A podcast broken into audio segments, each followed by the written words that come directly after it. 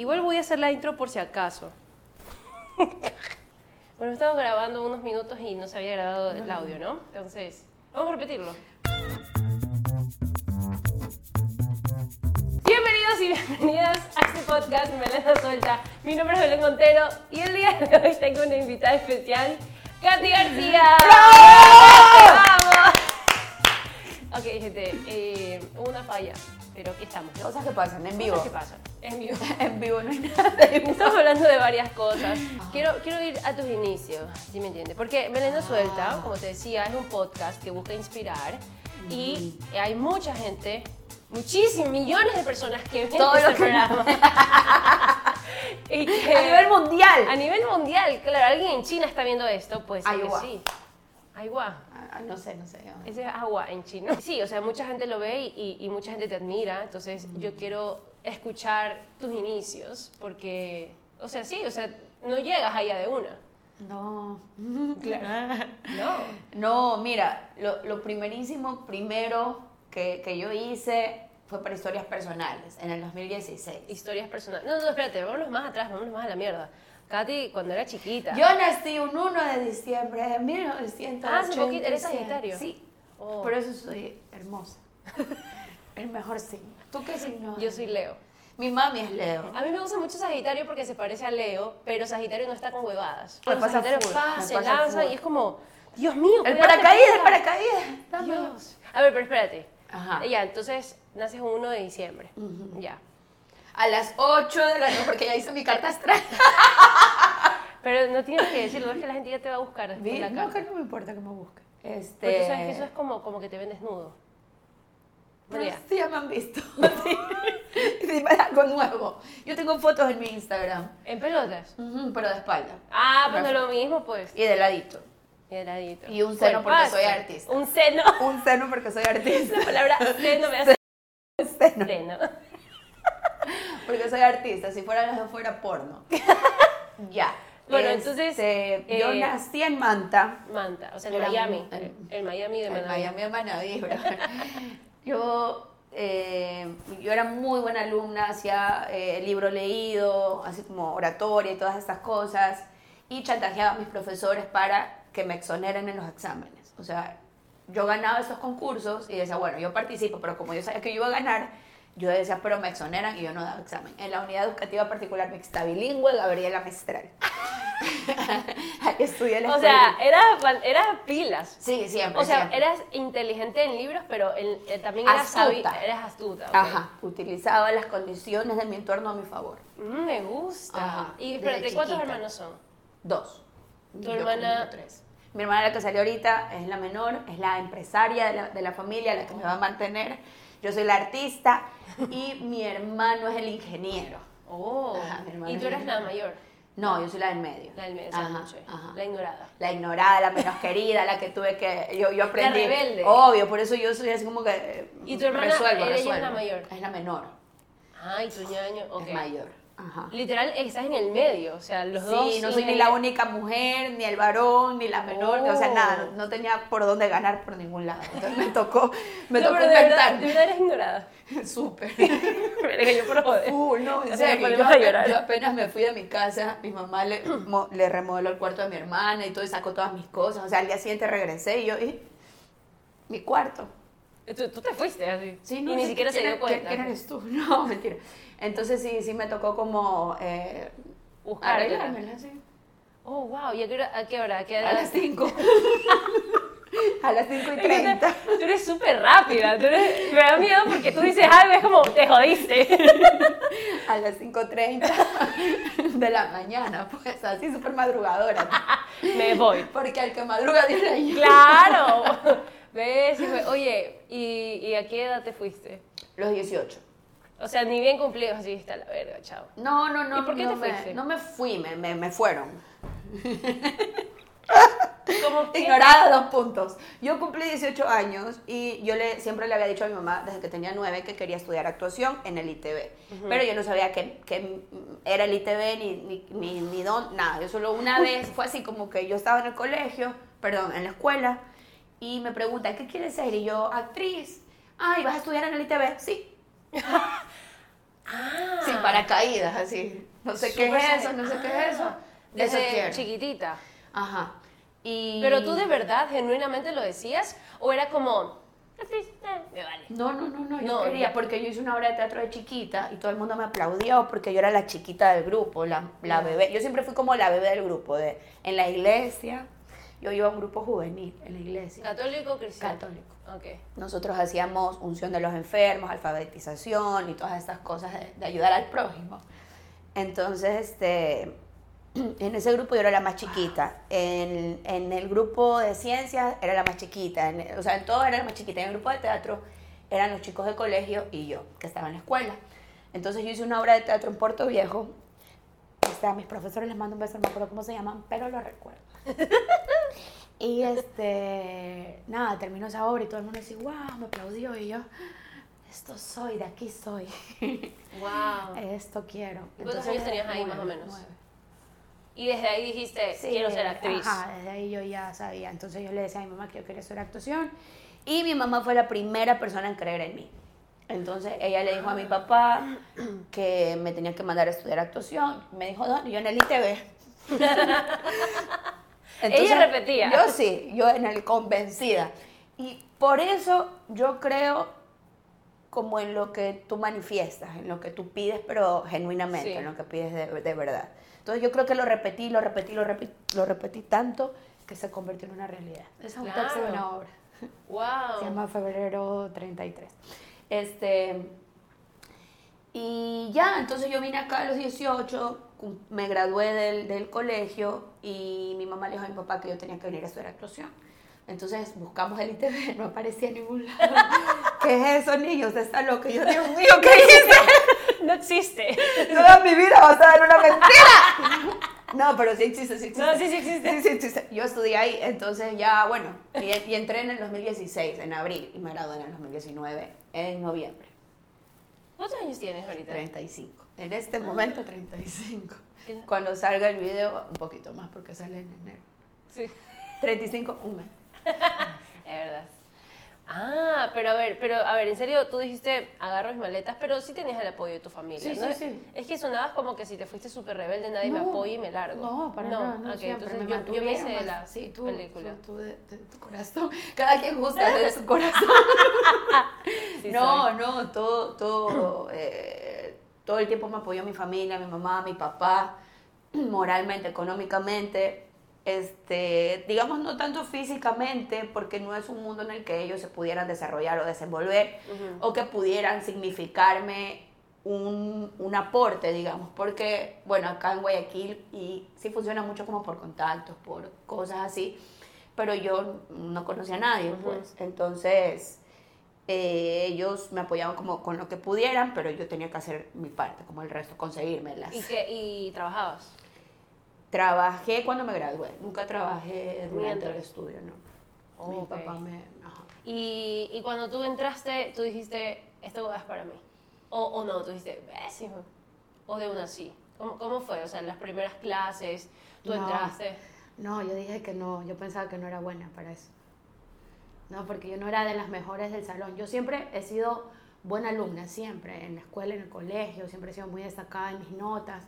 Y acá, bueno, sí tenía beca y todo, pero, digamos, no era de las más bonitas del salón, no era de las que destacara por, por el cuerpo, yo qué sé, o por la familia, o porque ya hubiese hecho cos- cosas antes. Yo tenía amigas que ya estaban graduadas de danzas jazz, que habían estudiado ocho años em, baile, gente que cantaba, amigas que habían estudiado teatro en Chile. Entonces yo estudiaba con mucha gente que ya tenía mucha, como mucha historia de, de, de- de artista. Y yo, Claro, desde cero. de la digamos. escuelita particular mixta, bilingüe Gabriela Mistral. Entonces, yo era como que chu, y, y no, no tenía familia acá, o sea, no conocía a nadie, todo el mundo como que me hablaba de castings, de cosas, de comerciales. Y tú desde cero. Y yo en chanclas. Sí, Aquí yo ni siquiera me pintaba las uñas. Entonces sí, me tocó como... Ahora como ya ahora ahora ya tengo se acrílico, pero esta no porque me volví haciendo crossfit, esa tampoco. Así, acrílico. este, entonces sí me tocó, sí me tocó como desde 0, 0, 0, menos uno, menos mucho. Wow. Ajá. O sea, pero que, digamos, en tu familia no hay nadie artista, ni no tenías ni idea de nada. No, digamos, no artistas que, que vivan de esto, pero mi Ya. hermano sí dibuja muy bien, toca la guitarra, Ok. este, Algo se mueve el arte, Sí, pero sí, sí. tú eres la primera, digamos, que sale que vive de esto. y que vives de esto. Soy como Wow. la artista realmente así certificada. Y cuando te graduaste o, o durante, ¿ya hacías trabajos de actuación o solamente como para Ah, en el, en el 2018 empezamos nuestro grupo de teatro que se llama Actantes, con Víctor, eh, Ricardo Velástegui, bueno, Bernarda, que ahora es odontóloga, y en ese tiempo Jessica, que era la esposa de Victoriano, pero igual se- seguimos trabajando juntos. Entonces empezamos este grupo de teatro Actantes en el 2018. Dentro del ITV, la primera persona que cree en mí es Víctor. En mi vida es mi mamá. ¿Y él, él fue tu profesor? Él o- fue mi profesor. Ah, ya. Él, él fue mi profesor. Yo que sé algo vio y empezamos a hacer teatro juntos. Hicimos así una obra súper loca, nos fuimos a Buena Fe. Oye, eso es una historia. Nosotros llevamos... no- no- esta historia, esta obra de teatro era muy experimental. Nos besábamos con mi amiga, Ricardo nos manoseaba. O sea, era una cosa loca. Era como un conjunto de tres textos, uno de Pavlovsky y dos de Luis García Jaime, que ese es acá un, un escritor ecuatoriano. Luego nosotros con esa obra hicimos una temporada en el Sarao de un mes. Wow. Gané 70 dólares en un mes, yendo todos los días al. O sea, no todos los días, tenemos todos los fines de semana.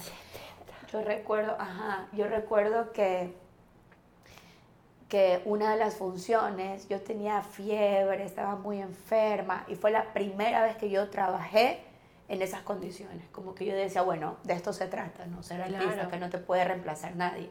O sea, la gente ve la parte bonita, pero al, al ser tú el artista, eh, no, o sea, si tú estás enfermo y tienes función y tienes que grabar o tienes un evento, no puedes mandar a nadie.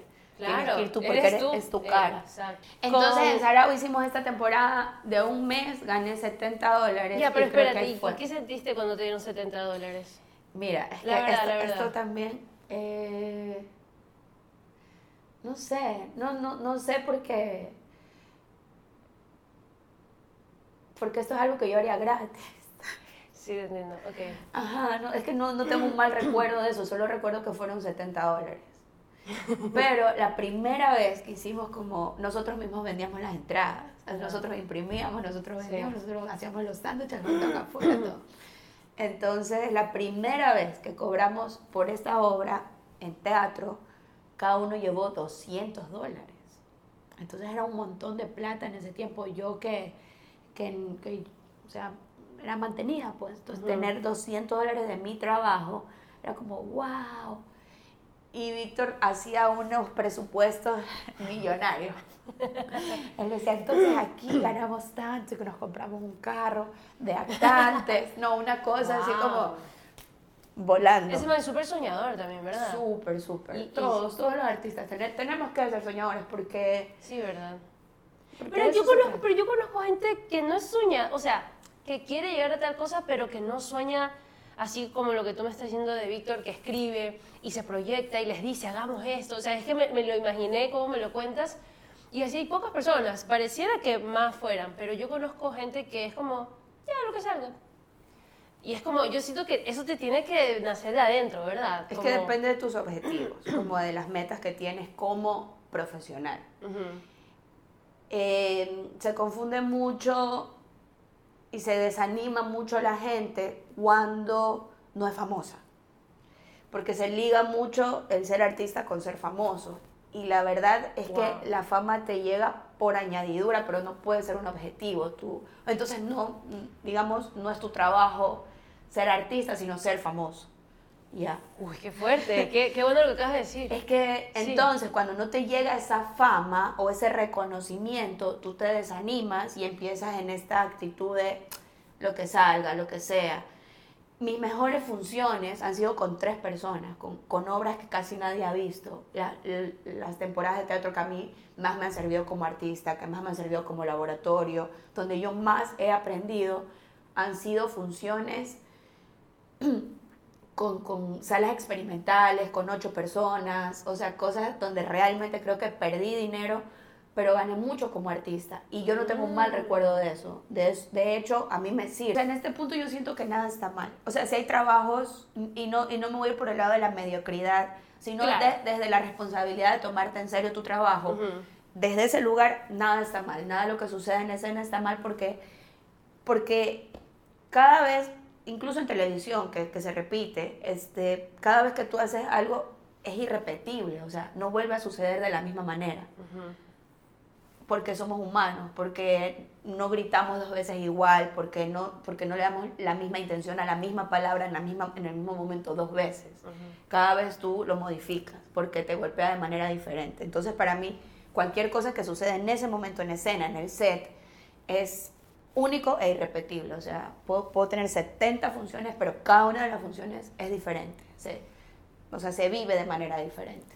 ¿Cuándo tú sientes que fue como el boom tuyo En tres familias. con la Beverly? con Beverly. Sí, ahí yo siento que es como que empezaron a respetarme como artista, como actriz, como, como, ajá, como intérprete. Es que era lo máximo. De verdad. ¿cómo- Beverly. ese, ese personaje tú lo, lo creaste o te dijeron más o menos tiene que ser así? Porque cuando yo hablé con Alex Pisuete en la primera temporada que- de Melena Suelta, cuando él hizo el Brian, Ah. le dijeron como, tú haz más o menos esto de aquí Ajá. y le dieron la libertad de que él pueda eh, visualizar el personaje y él se inventó el peinado, la vestimenta, la forma de hablar. ¿Con lo tuyo fue así o ya te dijeron más o menos No, no te pueden decir cómo hablar porque el registro de voz de cada uno Claro. es diferente. Este, Pero más o menos un tono, ¿no? no, no, no, no. Cero. Mira, Oh. Yo estaba en Teleamazonas, hice Vivos y Vivos era como todos los días algo diferente. Para mí Vivos también fue una escuela. Entonces era como que tú tienes un baúl de, de personajes. Pues cada persona tiene un baúl de, de personajes. Entonces en Vivos yo creé este baúl y casi todos los personajes eran populares. Salgo de Teleamazonas en agosto del 2015 y entré a Radio Canela en noviembre. Entro a Radio Canela y me llaman para hacer casting en Ecuavisa de este personaje, de Beverly. Entonces yo voy, lo hago con Martín Calle. Oye, ese casting, en ese casting estaba Giovanna Andrade y estaba Isabel Mestanza.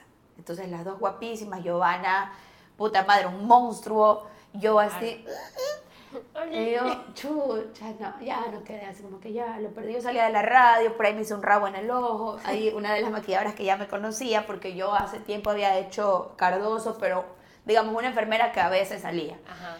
Entonces, este me peinó, me dijo, no, mira, te voy a hacer esto y todo. Y yo, bueno, voy a hacer el casting con Martín. Y el director, eh, Marcos Espín, me dice, hazlo un poquito más barrial, así más cholona, más no sé qué. Y yo así, vivos, ta. Bueno, ta. Ah. Empiezo, ajá. Y ahí como que, digamos, fue un, un intento.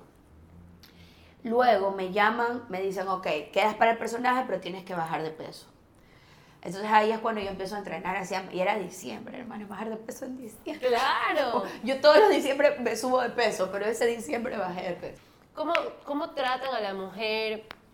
Eh, hay, si hay como estas oportunidades o tienes que ser de tal forma que les guste a los directores o a los productores para encajar o todo el mundo puede. ¿Cómo, cómo tú lo ves? Digamos, a, nos- a nosotras sí nos toca un poquito más difícil, o sea, no se puede negar. Si, si, si tienes que demostrar, eh, mm, no así tanto para los hombres. Y una Eh, pregunta, perdón que te interrumpa, ¿el sueldo es igual que los hombres y las mujeres?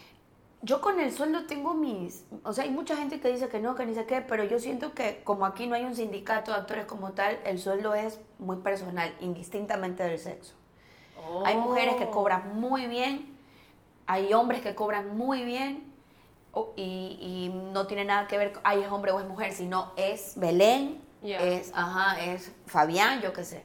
Entonces, no, Ya. para mí, en mi experiencia personal, el, el- es indistinto el género, el sexo. ok, ok. Este, lo que sí es que para la mujer eh, sí toca demostrar, o sea, toca demostrar que, que eres artista, o sea, que eres actriz. Toca demostrar que eso es un personaje, toca demostrar. Ajá, porque todavía vende mucho el cuerpo, o sea, sigue, y eso no se puede negar, y no solo aquí en Ecuador, sino En Latinoamérica. Ajá, ¿no? Scarlett Johansson pelea con eso todavía, Hollywood.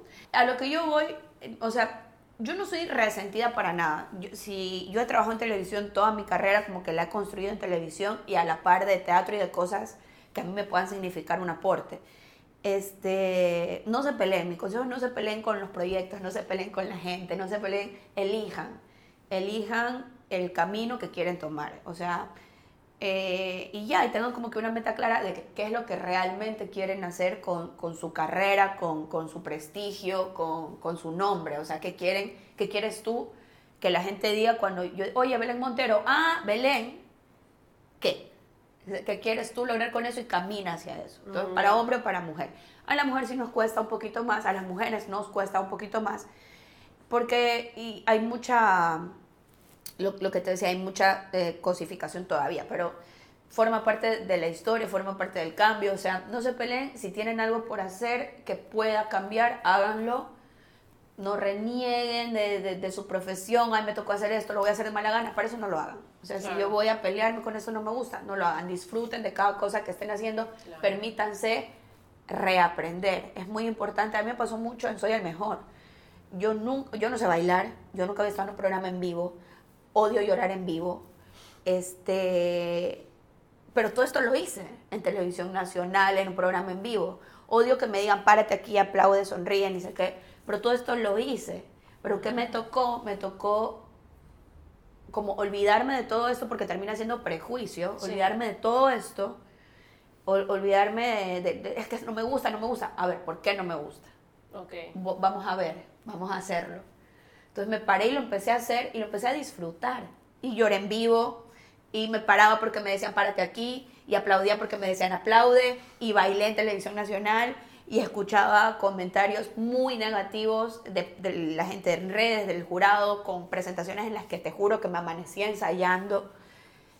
Eh, y eso fue un golpe muy grande para mí en mi ego de artista, como claro. de, de yo no tengo que estar haciendo esto, pero ¿por qué creo que no tengo que estar haciendo eso? Eso es chévere, eso es chévere que tú tienes, porque sabes manejar tu ego, por lo que me estás contando. Es como que, obviamente, todos tenemos nuestro ego y todos tenemos nuestros prejuicios Ajá. que nos enseñan, aprendemos, o los tenemos dentro de nosotros, o qué va a decir mi mamá, o qué va a decir chuta, o qué va a decir mi profesor. Claro, no sé. también es mucho eso, es como que realmente tú te sientes a pensar, a ver, ¿por qué? El por qué, cuando tú encuentras ese fondo real de por qué no te gusta, por qué te molesta, si no es genuino, o sea, si de, de verdad a ti como ser humano te molesta, no lo hagas. Pero si, no, Mm. pero si te molesta porque, ¿qué me va a decir esta persona? Porque yo no soy para eso. Digamos un basura. Sí, me, me, gusta porque la mayor, tú, por lo que veo, tú dices sí a las cosas uh -huh. y ahí vas viendo. Uh -huh. Lo que me dijiste al inicio, me lanzo y ahí voy viendo. Voy viendo, voy viendo. Pero, ¿hasta qué punto es bueno hacer eso? Porque digamos que tú dices, bueno, este año quiero dedicarme a hacer solamente esto. Pero si te da una propuesta interesante, tú dices... Por eso te decía al principio, tú tienes que tener claro qué quieres con tu nombre. ¿Qué quieres cuando, cuando digan Belén Montero? Ah, tal cosa. Cuando tú tienes claro eso, qué quieres hacer con tu carrera, caminas hacia allá. Caminas hacia... ¿Y tú tienes claro...? Yo tengo tuyo? muy claro, yo, yo quiero ser y, y, una buena actriz. Y, una muy ah, buena actriz. Ya. Y digan, comediante. Y que digan Katy García es una buena excelente actriz, actriz ah, y comediante. Ah, qué bueno. ¿Y qué es excelente para ti? La excelencia es dos puntos. Excelencia, dos puntos. Dícese. La excelencia es esta sonrisa cuando te duermes. Ok. Cuando te acuestas, terminas tu función, terminas tu presentación. Siempre nosotros o sea, seguimos siendo muy exigentes. Pero al final del día, tener esta sonrisa como de... Lo hice. Ajá, está. Eso está. es rico. Delicioso. Pero en este momento este, llega el momento de...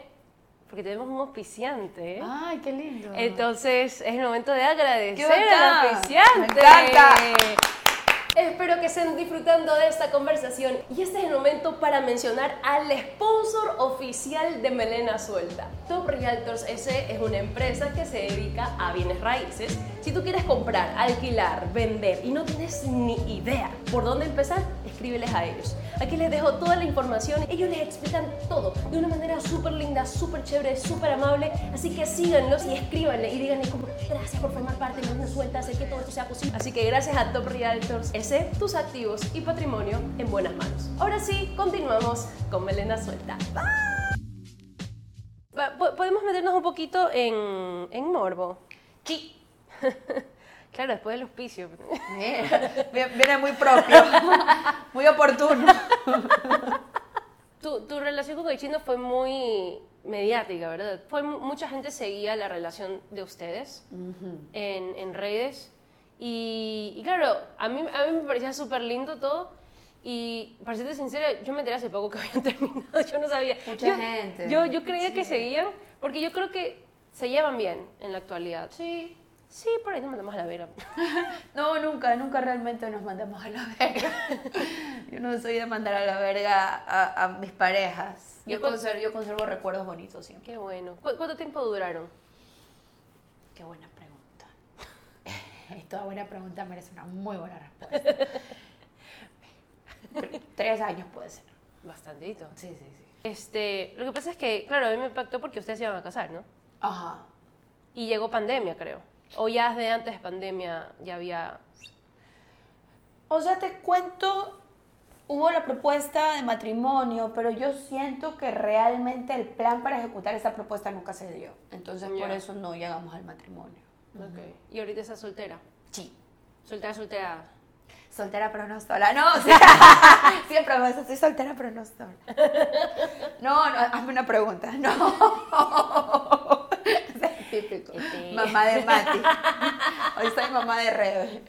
No, sí, sí, estoy desde, desde, digamos, yo he tenido novios, yo siempre he sido como de relaciones estables. Desde que tengo 15 años. Desde que tengo novio, he tenido novio. Los tienes tu culito, pues. Suave. Entonces, desde que terminé con el chino, es la primera vez que yo estoy soltera. eh, no sé cuánto tiempo terminamos. Puede ser un año, puede ser. Entonces, es la primera vez desde que tengo 15 que yo no tengo novio, que no tengo una relación formal, digamos. Ajá. Ok, wow. ¿Y, y, y te, te quisieras amarrar o estar en pareja? Ay, Yo creo que se respondió sola la pregunta. te cuento que, que pareciera que no, pero sí, pero no. Ya, ¿Sí a me ver. entiendes? Digamos que en este punto de mi vida es complicado.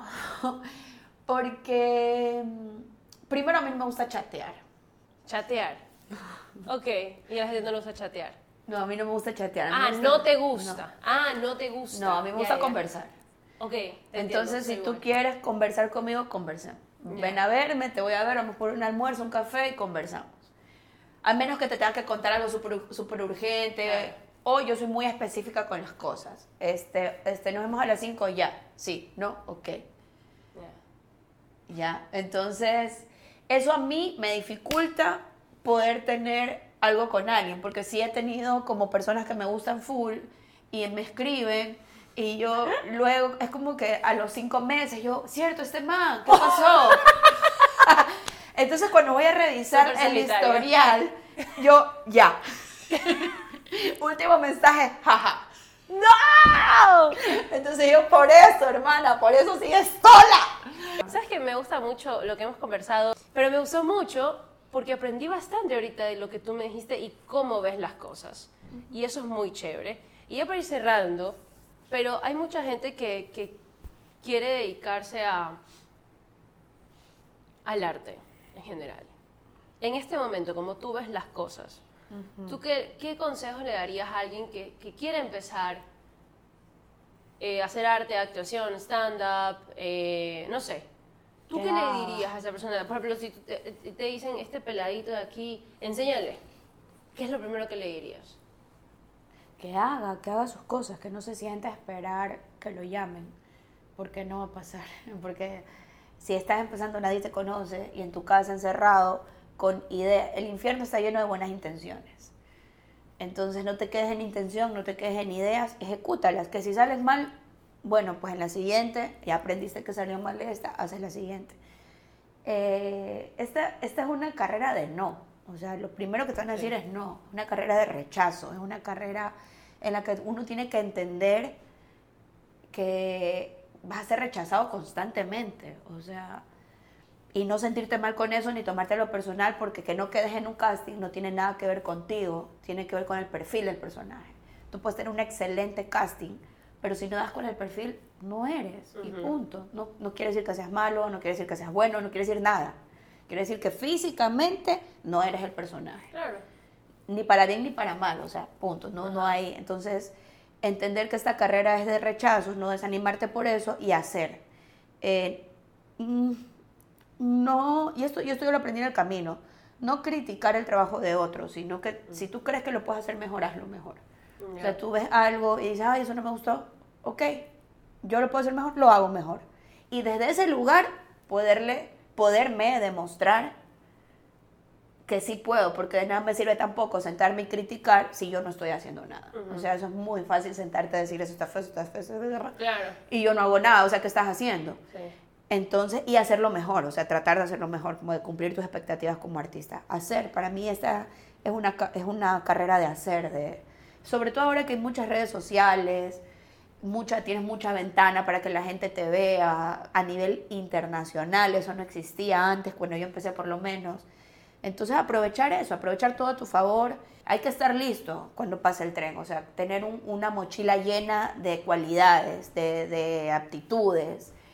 Eh, estudien mucho, aprendan cosas nuevas, métanse a aprender, yo que sé, esgrima, no sé, en algún momento Sí. te, te sirve. O sea, mientras tú más llenas tu mochila de, de habilidades, más posibilidades tienes, abres tu abanico ¿no? de, de personajes de casting. Este, y no tengan miedo de pedir al universo, o sea, pidan, si quieren una avioneta, pídanla. ¿A quién? ¿Por qué van a tener miedo? O sea, ¿qué es lo peor que puede pasar? Entonces, eso, siempre mentalidad de tiburón. Sí. Mirar hacia, hacia el, sin miedo al éxito y hacer. Me encanta. Yo, la verdad, estoy, estoy muy feliz de la conversación que tuvimos ahorita. De verdad, de verdad. Ay, o sea, está muy bonito todo lo que dices. Te, te, cono- te conocí un poquito más. Te conocí como que por encima, digamos. Era como, oli, oli, oli, oli. Y Bañada, bañada, ahora me conoces y- y-. Gracias, Katy García, por, por, por, por abrirme, señora por abrirme las puertas de tu hogar. Y, y por esta conversación fue súper bonita. Espero que les haya gustado las personas que han estado viendo, que han estado escuchando. Y ya saben que se pueden, si están en YouTube, se pueden suscribir, pueden poner me gusta, comentar, cualquier cosa que ustedes quieran. Cosas buenas, cosas buenas. Y, y nada, nos vemos en el próximo episodio de Belena Suelta, aquí en YouTube, Spotify o Apple Podcast. Bye.